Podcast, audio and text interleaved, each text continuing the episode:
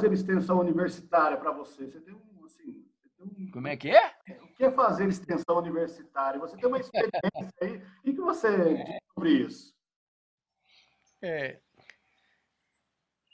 eu, eu acho a extensão deveria é, esticar, levar para fora dos muros aquilo que a universidade tem, né? E o que ela tem de melhor.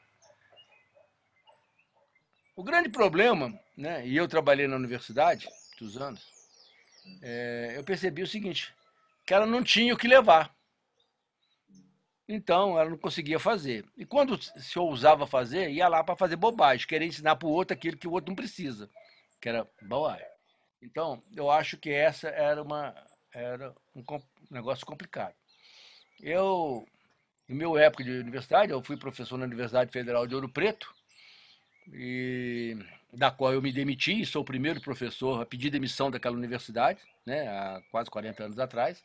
Eu posso contar depois. Mas mas ali era um desafio. Você imagina que aquela universidade ela tinha uma história.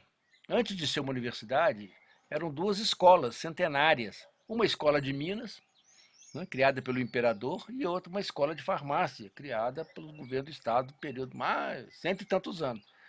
E o mais interessante é que a história dela é a seguinte: aquela universidade, aquela escola de Minas foi criada em Ouro Preto porque o criador, que era um francês, ele dizia: as minas e os morros e as valas de, das Minas Gerais serão os nossos principais livros, nossos melhores livros.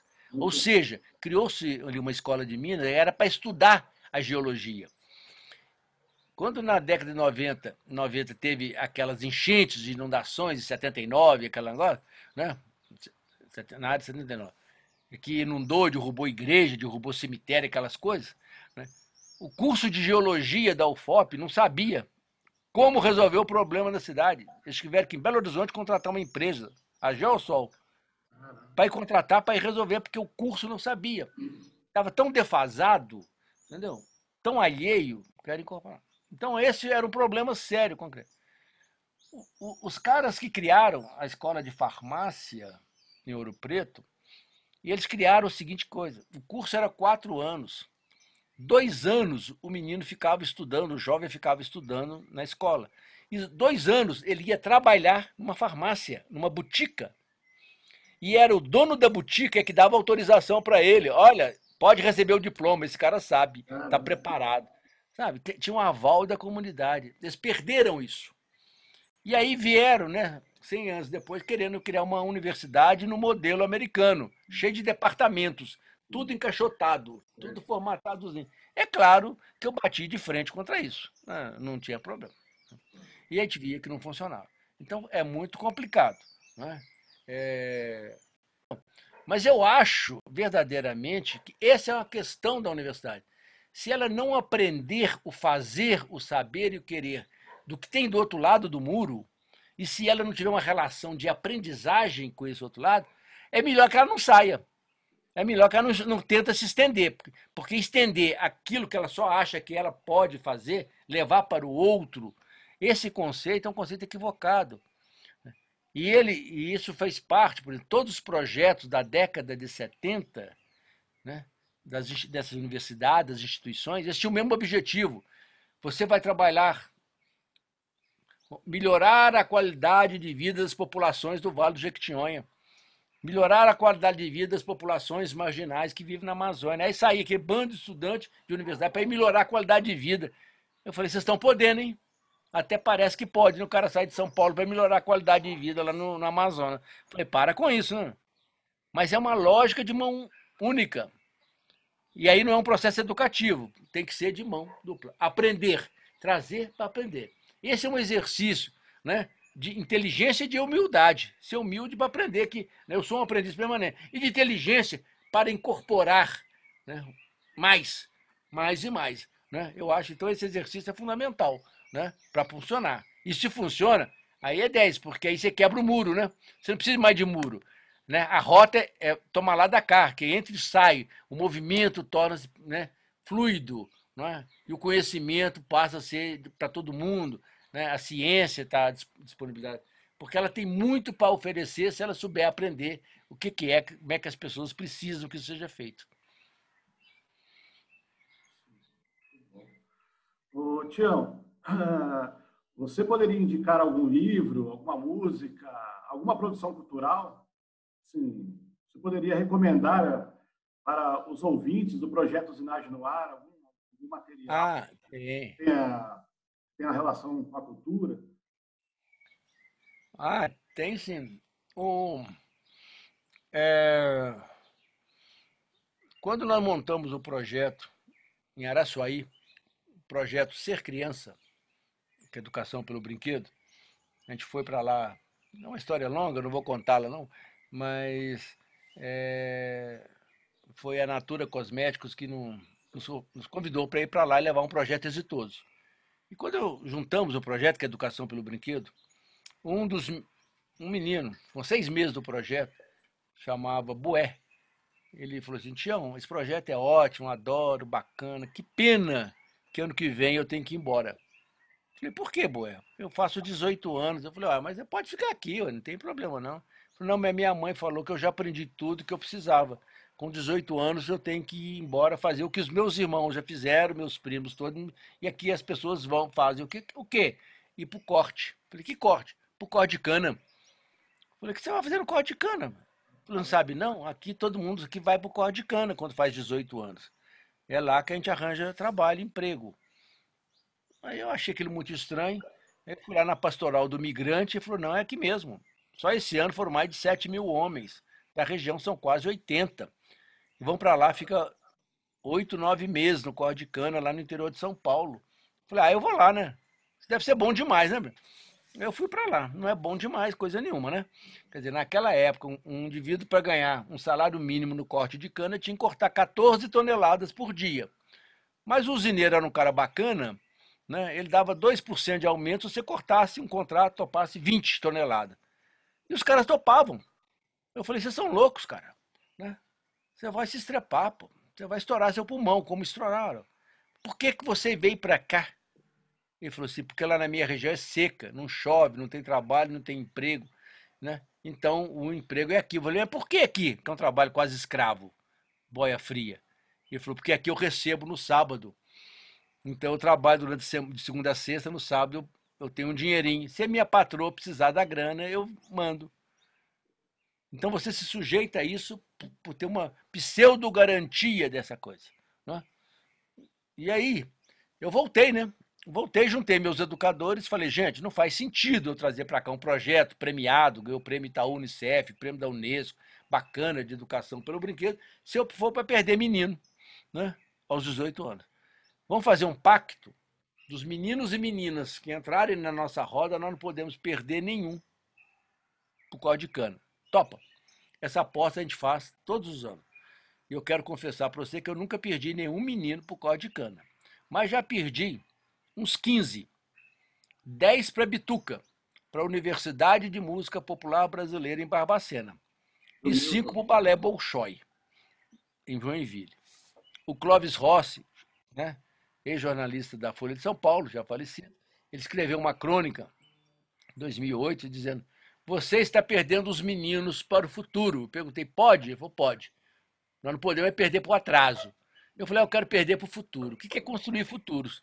Então, desses meninos, né, dessa experiência, né, em Araçuaí, do Ser Criança, nasceu um grupo chamado Meninos de Araçuaí, que é um coro de música, né, que eles são formados e levaram toda a formação do criminal com o grupo Ponto de Partida de Barbacena, que é uma referência na área cultural, na área artística e teatral. E eles trabalham juntos desde essa época. Então, já produziram. Né? A primeira coisa que eles produziram né, foi um, um CD chamado Roda que Rola, que é considerado entre os 10 CDs que toda criança brasileira deveria ouvir. A partir daí, eles foram fazer outras coisas, né? É, produzindo espetáculos né? com o grupo Ponto de Partida. Na época do Fome Zero, eles construíram um, um, espetáculo chamado Santa Ceia, que saiu por aí, que garantiu para a Açaí um monte de coisa, inclusive um empório solidário, e, e com isso os meninos conseguiram fazer um cinema na cidade de Araçuaí. A única cidade do Vale de Jequitinhonha que tem um cinema de verdade, 35 milímetros e tal. Né? E, e, eles produziram também um DVD que chama Ser Minas Tão Gerais, com o grupo Ponto de Partida, e o Milton Nascimento. Né? Com isso, né, eles foram cantar né, na França. Então você imagina os meninos que nunca tinham saído, atravessado a ponte né, do Rio Araçuaí, de repente tem que ir para a França, cantar com Milton Nascimento no Champs-Élysées. Então, isso era motivo de aprendizado. Primeiro, localizar onde é que está a França, né? Era, muito, era um barato, né? A gente botava um mapa assim, eles ficavam procurando. É perto do São Paulo? Eu falei, mais ou menos. Tá frio, vai esquentando, vai esquentando. Ah, mas aqui acabou, aqui tem água. Eu falei, vai nadando. Tá aprendendo é, geografia, né? Geografia. No dia que chegaram lá, eu falei, como é que a gente faz? Vocês têm que aprender sobre a França, senão vão chegar lá, vocês não vão saber nem pedir comida. Aí foram aprender francês, né? E aprenderam francês com aquele sotaque, né? Do Jequitinhonha. Jesuí Infante. Eu falei, oh meu Deus do céu, nós vamos longe. Mas foram para lá, fizeram um show, foram aplaudidos, né? 15 minutos, assim, ovação no Champs-Élysées, né? Foi coberta a televisão, ficou encantada, eles foram passear, conheciam tudo. Só que essa história, quando eles estavam preparando para ir, nós descobrimos que os meninos nenhum do, do coro tinha, tinha meia. Porque ninguém usa meia no Vale de Jequitinhonha, né, gente? Não precisa, né? Primeiro faz um calor danado. Você, você vai pé no chão ou chinelo de dedo. Então, para que meia? Então, meia é um negócio né, descartável. Mas para lá precisava, né? Então, uma amiga que nos ajudou muito, conseguir material sobre a França, no consulado francês e tal, ela falou: Ah, eu tenho uma, uns parentes que tem um dono de uma fábrica de tecido lá em Joinville. Falei, ah, pede ela então as meias. Né? E contou a história, a senhora ficou tão encantada que resolveu mandar o pijama, camisola, tudo para os meninos. Os meninos foram, fizeram sucesso e tal. Quando voltaram, eu falei, agora agradece, né, gente? Eles mandaram cartas e desenhos com as coisas. A dona da fábrica ficou tão encantada com os desenhos, falou: Ah, eu quero fazer uma coleção de cama, mesa e banho com os desenhos dos meninos. E eles criaram uma coleção chamada Meninos de Araçuaí. Né? E durante alguns anos eles venderam essas coisas. Né? E eles ganhavam o dinheirinho desse. Eles falavam, eu só não entendi o que é o tal do, do royalty. Que eram os royalties da, do coisa. Ah, é, é, o troco, é o troco da brincadeira. Né? Então foi por causa disso que eu fui a Joinville. E lá eu conheci o Bolshoi, contei as histórias. Eles foram lá e chama, os meninos foram fazer teste, aprovaram, estudaram e tal, formados. Hoje tem meninos formados, estudando, é, dançando, inclusive na Europa e tal, tal. Tá? Então, e o coro dos meninos de Araçuí, esse DVD com o Milton, era para fazer quatro espetáculos, ficou quatro anos, porque o Milton Nascimento fez questão disso. Então, eu sugiro né, que vocês entrem em contato. Né? Pode baixar isso aí na internet ou entre pedir aí, né? ou no, no grupo ponto de partida.com.br, encontrar né, os discos, os CDs né, do Roda que Rola. Tem um outro que chama Inhaterra, para Inhaterra, que é uma obra infantil fantástica, que é um espetáculo dos mais significativos de música, de teatro e de dança com o, e o coro Meninos de Araçuaí, né? que já tiveram para todos os cantos, inclusive no Dia da Cultura, uns anos atrás, eles foram cantar o hino nacional e na presença na época do Lula, não é? Então, e eles hoje são uma referência, né, para a cidade. E tudo em Araçuaí chama Meninos de Araçuaí. O cinema é Meninos de Araçuaí, tem uma fábrica de árvores Meninos de Araçuaí, tem o coral Meninos de Araçuaí, porque os meninos de Araçuaí são os transformadores daquela cidade. Então, eu sugiro aos seus ouvintes né, procurarem e ouvirem aí músicas do qualquer desses CDs e DVDs dos Meninos de Araçuaí do grupo Ponto de Partida. Né?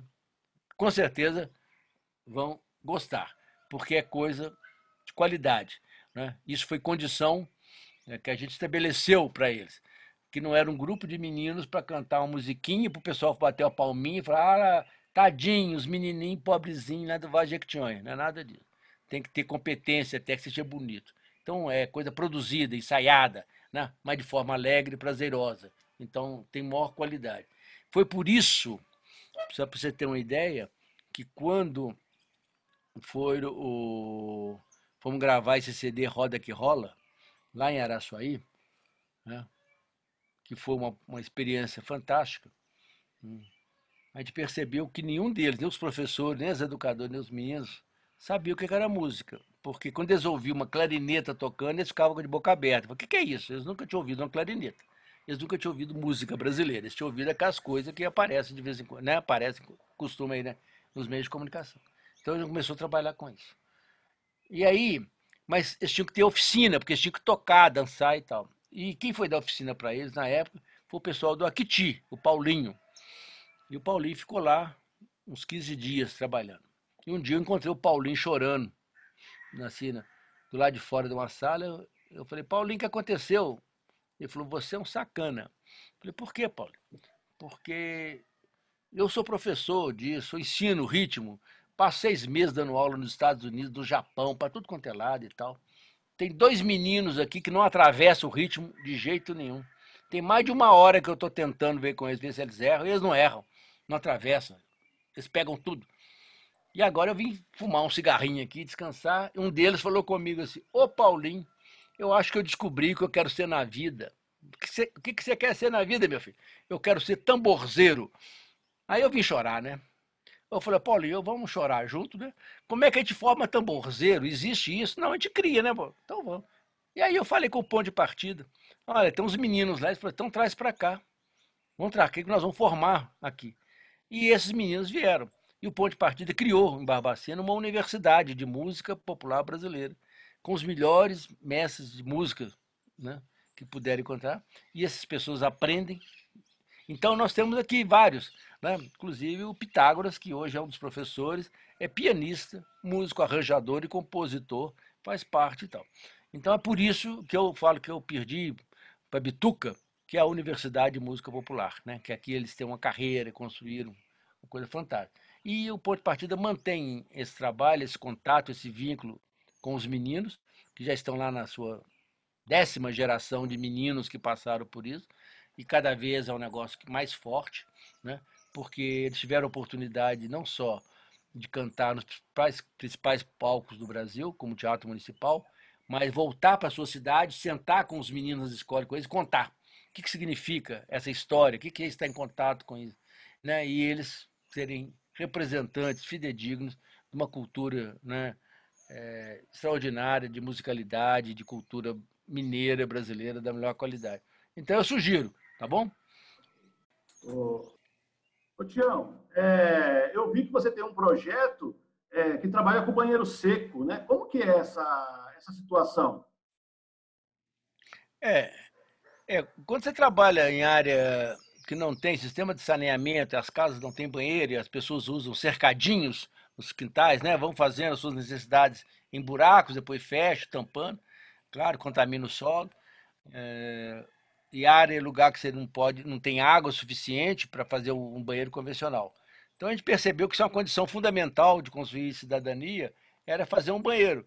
Né? E aí a ideia de aprender a fazer um banheiro seco. Na realidade é um banheiro, você imagina é, onde você tem um vaso que ele é montado em cima de um tambor, então em geral ele fica um pouco mais alto, né? você faz a casinha e, e ali o, as pessoas usam o, o vaso para fazer a sua necessidade. O que a gente aconselha, né, é, a gente fala sempre o seguinte, é, é um lugar que você não deve, onde você vai fazer cocô. Né? Se quiser fazer xixi, você vai fazer lá, na, no, no, lá no pé de laranja.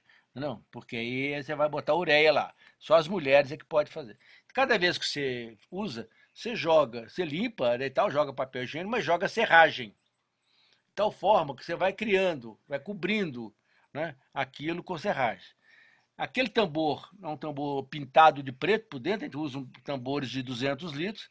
Quando ele está cheio, você tira, lacra, né? deixa ele no, no sol por seis meses, coloca outro, outro tambor e depois de seis meses você lá e abre. Não tendo mau cheiro, não tendo cheiro, aí você faz um teste. Você põe minhoca ali dentro. Se a minhoca permanecer, não sair no dia seguinte, é porque aquilo ali está ótimo. Se ela sair, é porque aquilo lá está tá estragado, né? Você perdeu. Então, quanto menos umidade tiver, melhor. Quanto mais seca tiver.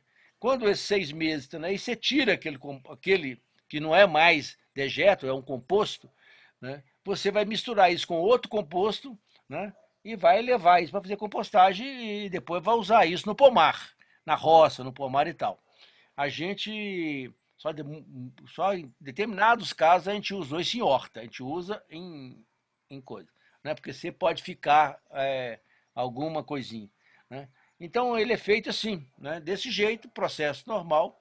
Né? Ao invés de descarga de água, você usa é, serragem, folha seca e tal. E só que a gente faz isso para que seja um lugar agradável, tronozinho bonito. Então você põe ele feito de cimento, lá, com a casinha, bota lá uma revista para o cara ler, e ele é pintado, né? A tinta de terra, é, arrumação e tal. No Maranhão, a gente que chove muito, né? Porque a gente pega na área da selva maranhense, a gente tinha água. Então nós temos ao lado do banheiro seco, você tem um chuveiro. Então nós temos um sistema de puxar água. Só que tá uma separação que a água que você sai do, do chuveiro, né, que você usa do sabão, essas coisas, ela é canalizada por um caminho e vai cair num círculo de bananeira. Então a gente usa a bananeira que limpa essa água e incorpora isso. Então você não contamina o solo com essa água de cozinha, água de detergente, de sabão e tal. E o, e o outro, e o banheiro é seco, que você vai usar os dejetos. Então, a gente estabelece essa. E a gente faz isso, não é? E, e, e é muito interessante, porque foi um processo que a gente foi aprendendo, sistematizando o melhor jeito. No Maranhão, isso a gente faz isso hoje é, numa escala muito grande e as pessoas cada dia fazem o mais bonito do que o outro, mais bem arrumado, arejado, bonito, confortável, gostoso, bom de entrar, que traz dignidade para as pessoas. Mas e, em Araçuaí a gente começou isso há, há muitos anos, né? deve ser mais ou menos é, 2013, por aí, 14, né? que a gente foi trabalhar em comunidades que não tinham, né? que não tinha nem água, tinha que buscar água né, numa bica longe, ou então lá numa cacimba, e também não tinha banheiros. Então a gente pegou uma comunidade inteira e combinou com eles. Ó, primeiro nós vamos fazer captar água da chuva. Né? Então a gente faz caixa d'água para uma caixa de 18 mil litros, usa ferro cimento, uma plaquinha, uma, uma paredezinha de 10 centímetros, né? e funciona perfeitamente, e ela recolhe a água da chuva e tal. Né? Então você consegue é, durante oito meses, abastecer para uma família de seis pessoas com a água da chuva que cai no início do ano. Né? Então a gente fez em todas as casas e depois nós íamos começar os banheiros, fizemos, começamos a fazer os banheiros. Isso tudo eles aprendem a fazer, tornam-se oficineiros, cisterneiros, incorporam. E é um caso muito interessante que nas cruzinhas, é, quando a gente fez esses banheiros, né, e na reunião com a comunidade, né, uma, uma pessoa fala, Tião, temos um problema aqui no nosso banheiro. Eu falei, ixi, danou-se. O que aconteceu? Né? Deu vazamento? Não. Dando mau cheiro? Não. Os caras falam assim, é porque os tambores enchem. Eu falei, enche mesmo, mãe, né? Usa, enche. Ele falou, mas são muita, muita gente, são muitas casas. Eu falei, ah, e rapaz, nós esquecemos de fazer umas contas, né? Vamos fazer as contas aqui. Né? Aí, como é que é? Eu falei assim, Quanto tempo uma família usa para encher um, um, tambor de 200 litros, de, de 200 de, de bosta? Aí o cara falou, ah, sei não. Eu falei, ah, tem que contar, tem que lamber. Aí depois de muita risada, eles falam assim, ah, três meses. Ah, bom, se são três meses, são quatro tambores por ano que nós vamos encher. Ou precisamos ter quatro tambores ou ter que revezar. Né? Mas a outra fala, ah, mas são muitas casas. Quantas casas estão? Aí dava cento e tantas casas. Então faz as contas. Né? Quantos, qual é a produção anual de bosta? Dava nove toneladas e meia. Eu falei, é muita merda, né? É muita merda. Ninguém merece. Então, como é que a gente vai fazer com isso? Eu falei, bom, a gente vai transformar isso em composto. Então, vamos sugerir, criamos lá uma área ensolarada. Então, a gente combinou assim, de levar para lá né, os tambores das casas, pegar o sol, então era marcado. Então, tudo direitinho. Eu falei com a senhora. A senhora aí, que mora mais perto e sabe fazer as contas, a senhora que vai coordenar né, o departamento. Né? Ela falou, qual o departamento? Eu falei, é o da transbostagem. Né? Mas como é que a gente vai levar lá? Muito pesado. Vai passar um caminhãozinho aqui. Qual caminhãozinho? O transbosteiro. O que carrega só bota. Eles falam, que diabo. Né? Nós vamos botar nome nesse lugar. Eu falei, ah, ponha. Aí rimos muito. Alguém, fala, ah, não sei não. Eu falei, vou sugerir. Lá em Belo Horizonte tem um banco que chama Banco de Boston. Né? Vocês podiam criar uma filial aqui do Banco de Boston. Né? E aí nós criamos, né? Brincamos muito, criamos. Três meses depois, eles me, chamaram lá. Falei, e aí, como é que está o nosso banco? Ah, tá falido. Ninguém entrega a produção, ninguém deposita. Eu reuni a comunidade, falei, ah, mas nós não combinamos. Eles falaram, eu não. Se eu entregar para eles, não me devolve depois, não sei para onde é que vai. Eu falei, oh, mas vocês estão pão duro, até merda vocês não estão conseguindo. Mas as pessoas descobriram o seguinte: você imagina, um ano antes, eles faziam né, as suas necessidades no quintal, contaminavam o solo. Um ano depois, os caras estão reciclando toda os dejetos, e aí, com isso, eles incorporando na, nas lavouras e nos, na, nos quintais, dos pomares e tal. Né? Quer dizer, é uma, uma comunidade de, de 100 famílias, eu tinha questão de 9 toneladas e meia por ano, sabe, de insumo para a compostagem. Então, esse processo de fazer bonito, de coisa, é que se incorpora. Você pode fazer isso de vários jeitos. Em geral, a gente faz isso no, no quintal, né? na área livre, e a, o sol tem que pegar por trás, aonde onde fica o tambor, né? para esquentar. Nessa construção, você tem que botar um cano para sair o, o, o, gás, né? o mau cheiro. Então, não dá mau cheiro, em geral, funciona. E a gente já fez experiência também de fazer o banheiro dentro de casa. Não? Né? Então, só que você tem que fazer subir o degrau para ficar um pouco mais alto, porque o tambor que ele tira. E existe outras experiências de fazer a, as caças de coleta também de outras formas. Então, existe, eles vão sofisticando o desenho, mas o conceito é esse, né? É reciclar os dejetos secos e transformar isso em compostagem. Né? pessoas não tinham nada. Hoje chega lá, a primeira coisa que quer se mostrar é o banheiro. Vem cá para você ver meu banheiro, né? Que coisa chique, bonito, todo arrumado, pintado com tinta de terra, bonito, legal. Ah, é, é, a, é a cara da cidadania, né? Sabe, sim, do, do bem-estar, né?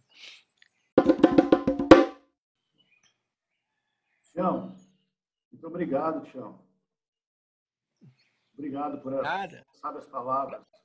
Prazer falar com você. Obrigado. Viu? Obrigado. Boa sorte aí.